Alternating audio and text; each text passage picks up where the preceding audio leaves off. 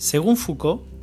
la vulnerabilidad patológica del sexo, que compromete la biología del organismo humano por herencia de enfermedades mentales y orgánicas, autoriza la medicalización de las perversiones y los programas de eugenesia como las dos grandes tecnologías del biopoder en la segunda mitad del siglo XIX,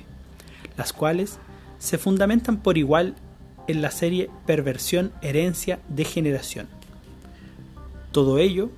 junto con las prácticas de control social, médicas, psiquiátricas, pedagógicas, jurídicas, alcanzan su perfección en el racismo de Estado.